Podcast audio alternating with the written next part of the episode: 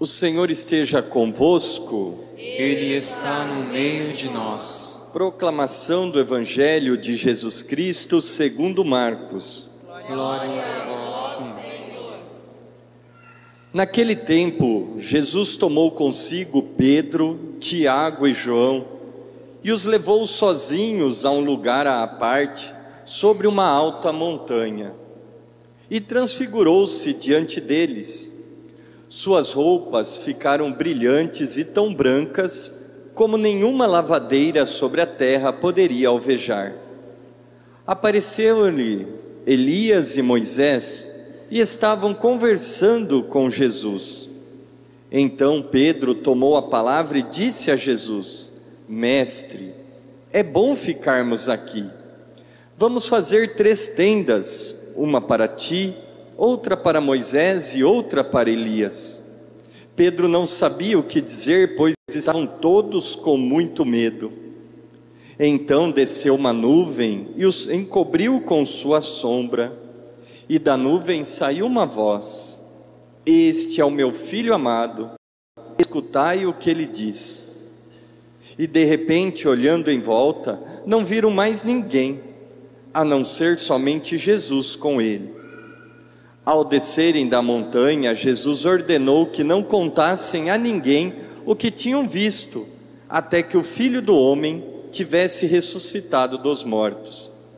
Eles observaram essa ordem, mas comentavam entre si o que queria dizer ressuscitar dos mortos. Palavra da salvação.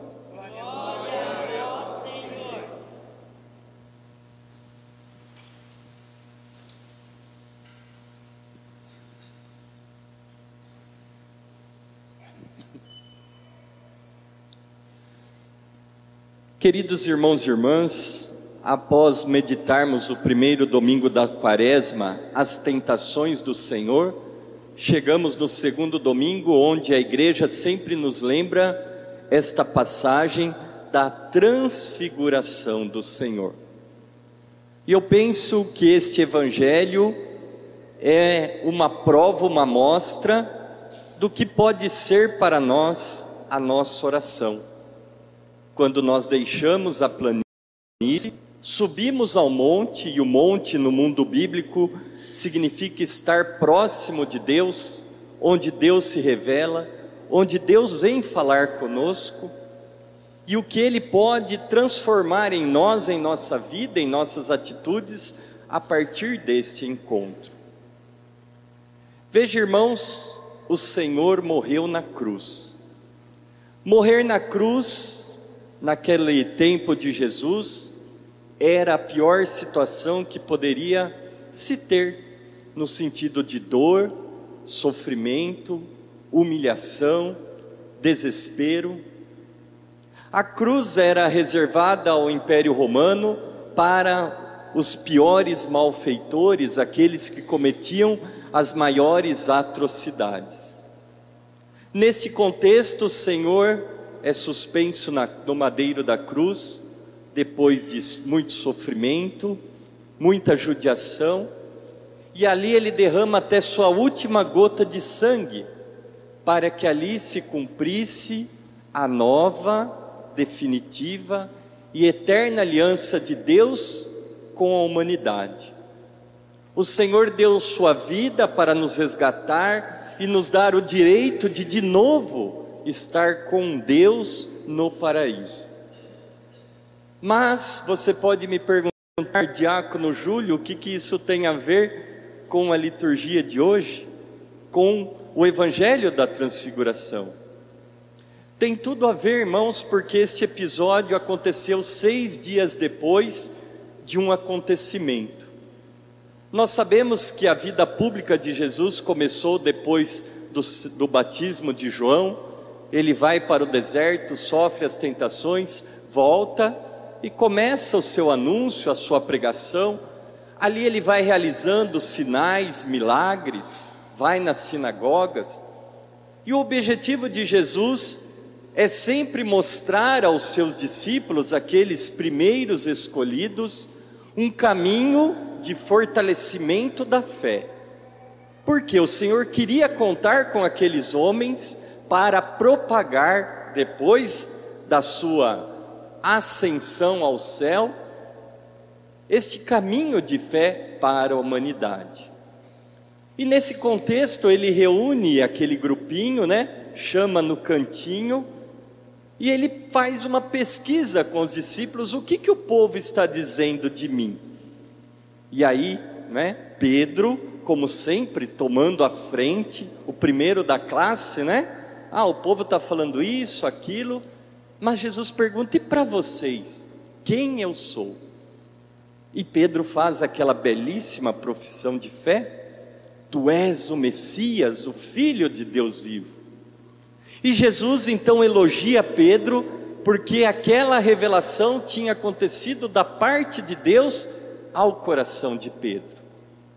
E depois que Pedro então faz essa proclamação de fé, Jesus faz esse elogio, Jesus então faz pela primeira vez o anúncio de sua paixão, dizendo que este filho do homem que estava junto deles deveria ir para Jerusalém, sofrer, ser maltratado e ser morto pelos doutores da lei, pelos fariseus, pelo Império Romano, mas ressuscitaria no terceiro dia. Pedro, com aquela visão humana, ainda diz: Imagina, isso não vai acontecer, eu não vou permitir.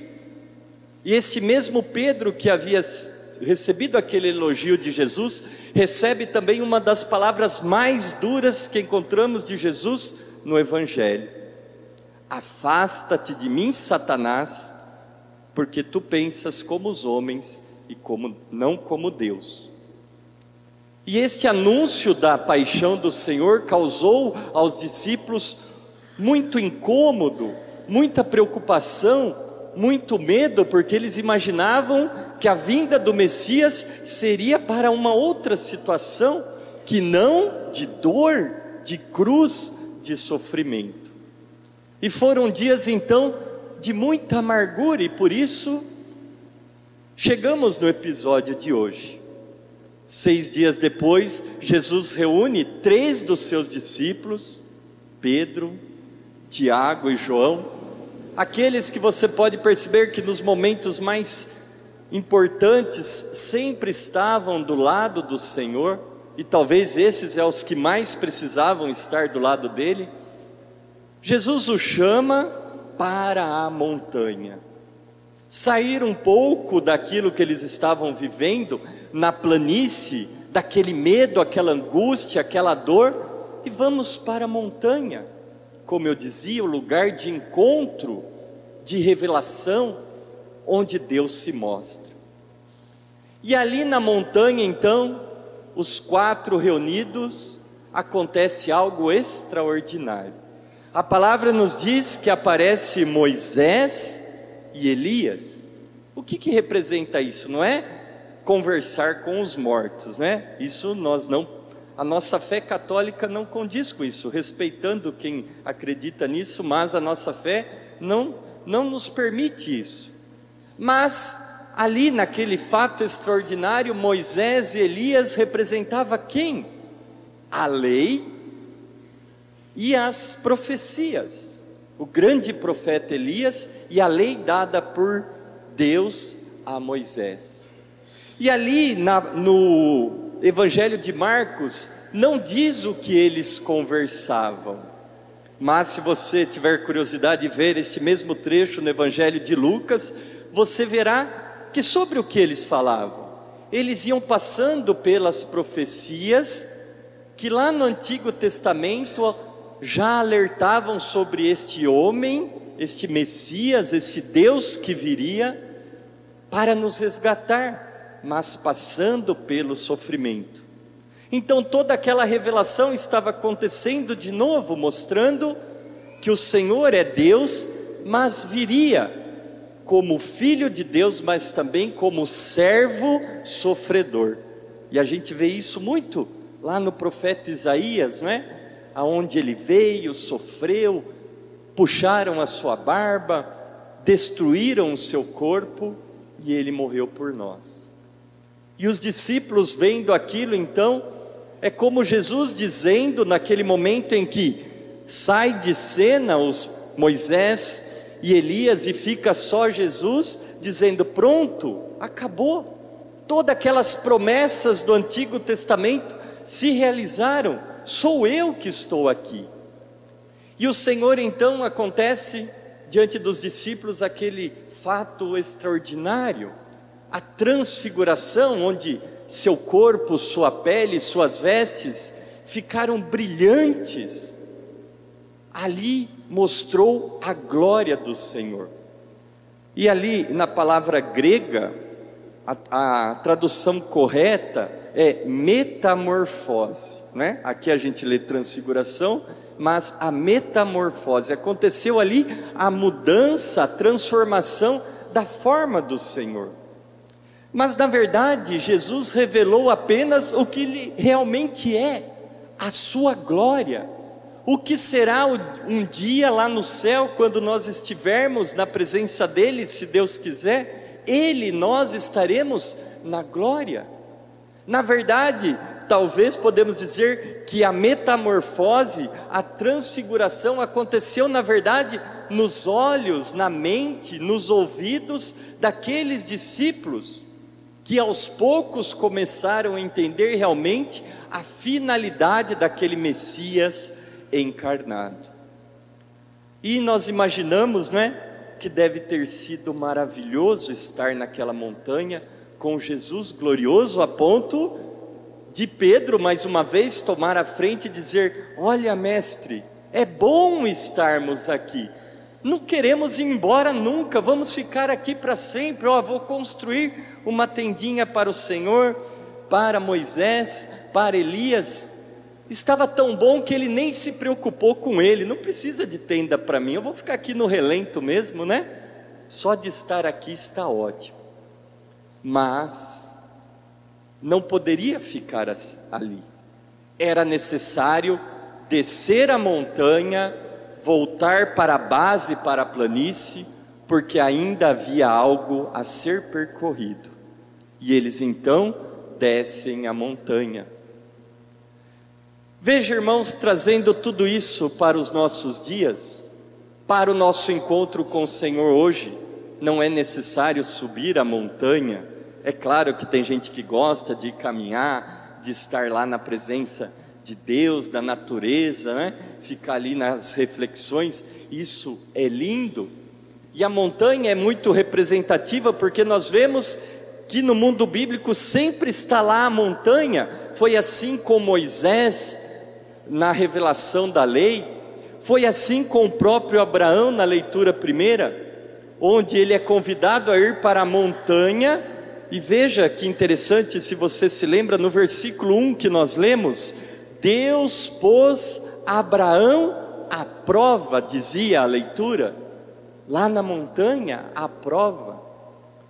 E onde eu preguei na última semana, eu dizia que a tentação vem de Satanás, porque a tentação vem para nos destruir, para nos rebaixar, para fazer com que ao cair nela, nós não nos valorizamos e achamos que a nossa vida não tem valor porque nós sucumbimos diante da tentação. Então a tentação nunca vem de Deus porque ela vem para nos destruir mas a prova, sim. A prova vem de Deus porque a prova faz com que a gente cresça, com que a gente progrida na fé em outras situações. É como se nós, quando alunos, vemos o professor e a gente não gosta que ele vai aplicar a prova, mas a prova não é para nos destruir, ela é importante porque ela vai fazer com que a gente estude aquela matéria, para que a gente faça a prova, mostre o nosso conhecimento e a gente progrida, vá passando de fase, de ano, vá entendendo as outras coisas, é para o nosso crescimento. E veja, quando Deus coloca Abraão à prova, é porque Deus precisava muito de Abraão e queria saber até que ponto ele realmente podia contar. Veja, Deus pediu o seu filho Isaque, o filho da promessa, aquele que foi sonhado, desejado e ganho da parte de Deus, Abraão, e agora Deus o pede de volta, e Abraão, chamado e conhecido como o pai da fé, naquele momento de prova na montanha, vai para entregar o seu filho, e Deus então manda o anjo dizer: Não precisa, agora eu sei a tua fé quem realmente você é. A montanha para nós hoje, irmãos, e veja, Pedro, a montanha é feita de pedra. Pedro, pedra, pedra, a igreja. Tu és Pedro, e sobre essa pedra vou edificar a minha igreja. Esses três discípulos que nós vemos no Evangelho receberam grandes missões. Pedro, o chefe da igreja, hoje na pessoa do Papa Francisco, João nem se fala, além de dos escritos que deixou, suas cartas, o Apocalipse, o Evangelho, ele ainda recebeu a missão de cuidar da mãe de Jesus, a mãe de Deus, a nossa mãe, até a sua dormição, até a sua assunção ao céu. E Tiago, não menos importante, foi o primeiro bispo de Jerusalém e foi o primeiro dos discípulos a morrer como mártir, entregando o seu sangue pela causa de Cristo. E veja, tudo aconteceu ali naquela revelação da montanha, portanto, estar na igreja hoje é estar nesta montanha, é sair da nossa planície. E quando nós estamos na planície da nossa vida, a exemplo dos, dos discípulos, tudo é difícil, tudo é feio, parece que nós não vamos conseguir diante da tentação ou da prova, e muitas vezes desanimamos. Mas quando nós subimos a montanha e nos abastecemos do Senhor, lá de cima, a visão panorâmica é outra, irmãos porque nós sentimos a presença do Senhor e nós vemos que sim, é possível descer, voltar para a nossa vida e suportar tudo, porque o Senhor estará conosco, né? E eu voltava de viagem a trabalho, que eu fiquei fora essa semana toda, e voltando, né? Três horas de viagem lá, eu ficava estudando, rezando, pensando um pouquinho no que eu iria falar nesta homilia, né? E quando eu estava chegando lá de cima, né? Olhava ali São Paulo, que coisa linda, né? Aquela selva de pedra, aqueles rios lá de cima, tudo lindo, perfeito. Aí quando foi se aproximando, né? Aí é, vai mostrando a verdadeira realidade. As favelas, o rio poluído, a sujeira. Então, lá de baixo, a gente vê a verdade. Mas lá de cima, junto com o Senhor, é claro que nós vemos a verdade, a realidade, mas é uma visão diferente porque ele nos ajuda a enxergar a possibilidade de mudar tudo, de transformar o que é feio em nossa vida, de transfigurar a nossa situação, de realizar em nós esta mudança, essa transformação. E por isso Jesus convida os discípulos a voltar à realidade Veja, ele mostra a sua glória, mas ele volta à realidade para dizer: a glória virá um dia, mas não agora. Para chegar à glória, precisará passar pela prova, pelo sofrimento e pela cruz. E o que ele diz para nós, irmãos? Quer me seguir? Tome a tua cruz e siga-me.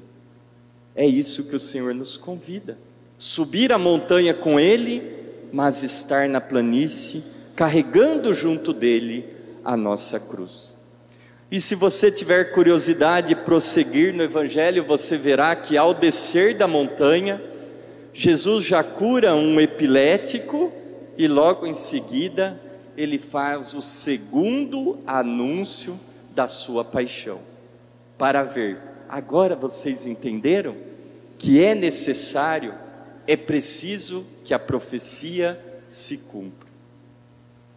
Amados irmãos e irmãs, que este evangelho, essa liturgia nos ajude a entender que um dia veremos a glória do Senhor, mas antes, enquanto estivermos nesse mundo caminhando aqui nesta terra, nós vamos passar pelas provas e tentações, mas com Ele temos a condição sim de superar, sem desespero, sem medo.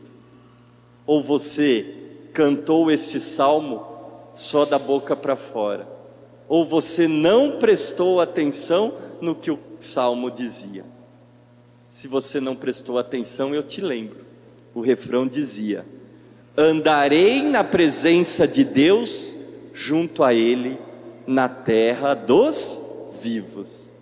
Não é lá no céu ainda, é aqui, na terra dos vivos, andar na presença do Senhor. Guardei a minha fé, mesmo dizendo: é demais o sofrimento em minha vida, mas o Senhor está comigo, porque Ele anda comigo e eu andarei com Ele. No instante de silêncio, Convido você a estar nesta montanha com o Senhor, mas na presença realmente, não apenas física, mas com o teu coração, com a tua fé.